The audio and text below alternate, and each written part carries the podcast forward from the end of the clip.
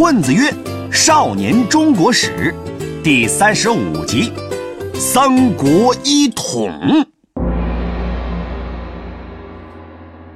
各位同学，大家好。上一集啊，咱们讲到曹操、刘备、孙权展开了地盘争夺战，最终呢，形成了魏、蜀、吴三足鼎立的局面。而吴国和蜀国两只弱鸡呢，为了对抗强大的魏国，又一次选择了结盟。那么这一节啊，咱们就来讲讲三国成立之后的故事。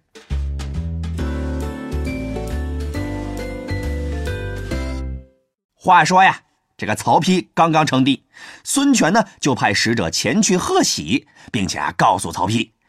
哎，我们东吴啊，愿意成为魏国的小弟。嘿嘿嘿嘿。这个曹丕听完之后呢，嗯，很是高兴，就给孙权呐封了一个吴王的称号。然而过了几年，这个曹丕发现孙权这个老滑头根本就不是真心来当小弟的，他是要跟蜀国干仗，所以呢，先假装和魏国建交。免除这个后顾之忧。哎呀，曹丕一怒之下就举兵攻打东吴。结果呢，两边你来我往都没有占到什么便宜，但梁子是彻底结下了。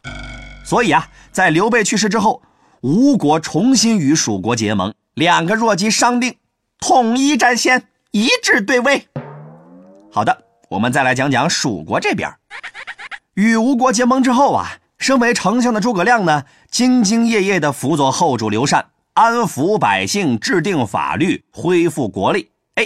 等到恢复的差不多了啊，就开始准备北伐魏国，完成刘备临终前兴复汉室的嘱托。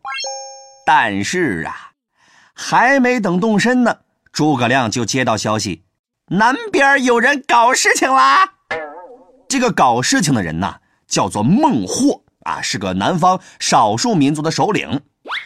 诸葛亮知道这件事情之后呢，就发兵去平定叛乱。这个孟获呀，虽然没啥谋略，哎，但是有个特点，死鸭子嘴硬。他第一次被诸葛亮捉住的时候，诸葛亮问他：“你服不服？”孟获说：“不服。”于是诸葛亮就把他给放了。第二次又被诸葛亮给捉住了，诸葛亮又问他：“你服不服？”孟获说：“不服。”于是诸葛亮又把他给放了。就这样啊，前前后后，前前后后捉了放，放了捉，一共七次。哎呀，终于是感动了孟获。这个孟获一把鼻涕一把泪，表示：“哎呀，再也不造反了。”这就是七擒七纵的典故。不过呀。这段历史一直有争议啊，有人认为七擒孟获只是传说啊，根本不是史实，甚至呢有没有孟获这个人都是个问题。但是呢，不管怎样，诸葛亮啊确实是平定了南方叛乱，为北伐呀消除了后顾之忧。那么这时候的魏国呢，曹丕已经去世了，他的儿子曹睿接班当了皇帝。在曹睿执政的这段时间呢。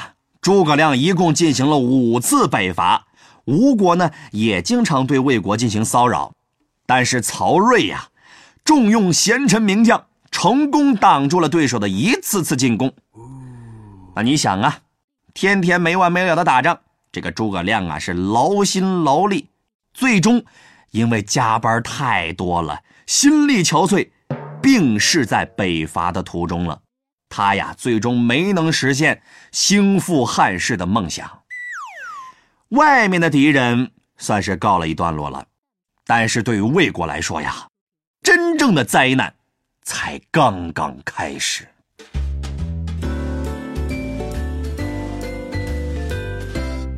曹睿去世之后，曹芳继位。因为呀，这个曹芳当时只有七岁，所以呢，就有两个大臣辅佐他处理朝政。这两个人呢，分别是司马懿和曹爽。咱们先来说说曹爽，这个人呢，仗着自己是曹家人，特别嚣张，自己把持朝政不说，还排挤其他人，连太后都不放在眼里。那么作为同事的司马懿呢，也在被排挤之列。哎呀，这个司马懿心里当然就很不满呐。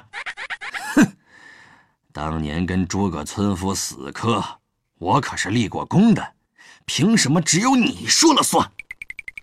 所以呢，这个司马懿呀，表面上对曹爽是恭恭敬敬，其实在背地里呢，一直在等待翻盘的机会。他天天就在家里这么一躺，装出一副老年痴呆、马上就要归西的样子，让这个曹爽啊放松警惕。哎呀，功夫不负有心人，后来呢，终于让司马懿等到了机会。有一天，皇帝要去给自己的老爹上坟，那么作为曹家人的曹爽呢，也要跟着前去。那么对于司马懿来说呀，机会就来了。他们前脚刚离开，司马懿后脚就从床上跳了起来。哎呀，腰也不酸了，腿也不疼了，嘴里也不流哈喇子了。七十岁秒变十七岁，容光焕发呀！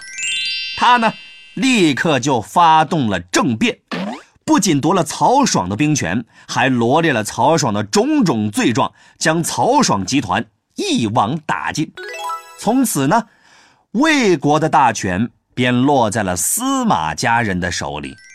这个曹家人呢，彻底失去了话语权。司马懿去世之后呢，他的两个儿子司马师和司马昭接替了老爸，掌管了朝政。他们俩呀，那更是肆无忌惮。司马师擅自废掉了皇帝曹芳，另外立了一个叫曹髦的当皇帝。等到司马师去世之后呢，司马昭。就成了曹魏集团最大的威胁，他呀比他哥更霸道。曹髦逢人就说：“司马昭的野心是个人都知道。”这句话呢，后来就成为了一条歇后语：“司马昭之心，路人皆知。”那么，为了铲除司马昭呢，曹髦决定亲自发兵前去讨伐。结果呀，事情泄露，司马昭先下手为强，杀掉了曹髦，又立了一个新皇帝。从那之后，再没有人敢打司马昭的主意了。皇帝彻底成了傀儡，司马昭让他干啥，他就得干啥。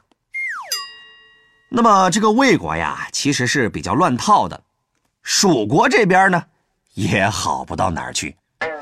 蜀国的能人们呢，当时的大部分人都已经去世了，只剩下一个叫做姜维的大将苦苦支撑。这个老兄啊，是诸葛亮的忠实粉丝，他呢继承了诸葛亮的遗志，继续北伐。不过这也严重的消耗了蜀国本来就弱小的国力。眼看着蜀国是越来越弱，还没完没了的骚扰，司马昭一寻思，哎呀。干脆灭了他得了。于是呢，魏国就开始攻打蜀国。蜀国的国君呢，刘禅无力抵抗，没办法，只好乖乖的出城投降。这一刻，蜀国正式灭亡。虽然这个蜀国呀已经灭亡了，但司马昭对蜀国的人呢还是不放心。于是啊，就挑了某一天请刘禅吃饭。吃饭的过程当中问道。小老弟，你想不想家呀？刘禅回答：“哎呦，这儿不晓得有多快活哟，我一点也不想回家。”于是呢，司马昭看刘禅这个没心没肺的傻样，就放心了。啊，当然啊，这也有可能是刘禅保全自己的一种方法。这就是“乐不思蜀”的典故。好，咱们继续讲主线的剧情。啊，这个蜀国灭亡没多久。司马昭呢也领了便当，他的位子呢就由儿子司马炎来做。司马炎一上台，哎呀，觉得时候也差不多了，就把这个魏国的傀儡皇帝啊赶了下去，自己当了皇帝，把国号改成了晋。那么，为了和后面的另外一个晋朝啊做区分，我们通常呢把司马炎建立的这个朝代呀叫做西晋，司马炎呢就是晋武帝。司马炎呢，接连灭掉了蜀国和魏国之后，就把目光投向了三国之中最后一个国家，谁呀？吴国。在孙权去世之后啊，朝廷内部的斗争啊是从来没有停过，皇帝呢也是一会儿换一个，这么持续几年，吴国呀也走到了衰败的尽头。等到吴国的最后一个皇帝孙皓继位后，一路作死，特别残暴，老百姓的日子呀就更难过了。在内外交困之下，吴国彻底崩溃，最终被西晋灭亡。至此，历经近百年的混战，国家重新从分裂走向了统一。我们的历史呢，也正式进入了西晋时代。然而啊，这个时代并不是那么高大上、真善美。他刚成立没多久，就遭遇了一场惨痛的灾难。这就是我们后面要讲的内容了。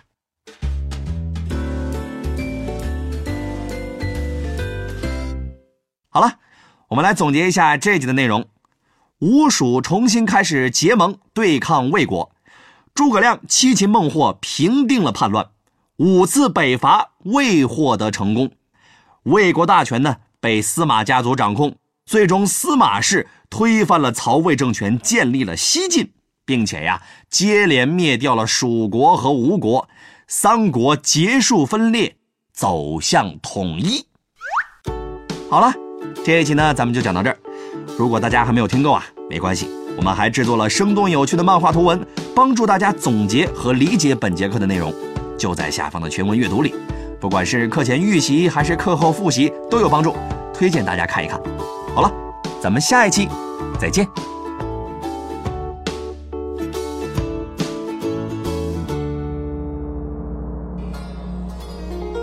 尧舜禹夏商周。